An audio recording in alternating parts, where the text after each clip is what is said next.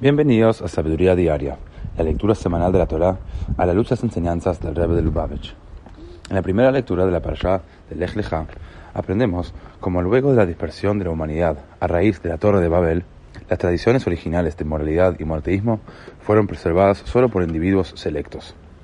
Respondiendo a los esfuerzos de Abraham por restaurar el monoteísmo del mundo, Dios le informa que ha sido seleccionado para fundar el pueblo elegido y le ordena asentarse en la tierra prometida. Comienza la parashá de esta semana diciendo, Abraham lech lecha. Dijo Dios a Abraham, ve. El Rebbe nos enseña en el Kutesijot, tomo 20, que a pesar de que los logros de Abraham en difundir la conciencia divina hasta ese momento habían sido impresionantes, habían estado limitados por el hecho de que estaba hablando únicamente desde sus convicciones y razonamientos personales.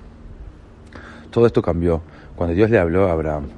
Sus primeras palabras a él fueron literalmente, ve hacia ti, queriendo decir, ve a tu verdadero y superior ser, al ser al que nunca llegarías por ti mismo. Lej leja. A través de estas palabras, Dios convirtió a Abraham en una persona que podría progresar más allá de sus propias capacidades. Como vimos, el diluvio introdujo en el mundo la posibilidad de corregir las malas acciones y rehacer nuestras vidas, incluso después de haber cometido lo que de otra forma podrían parecer errores fatales.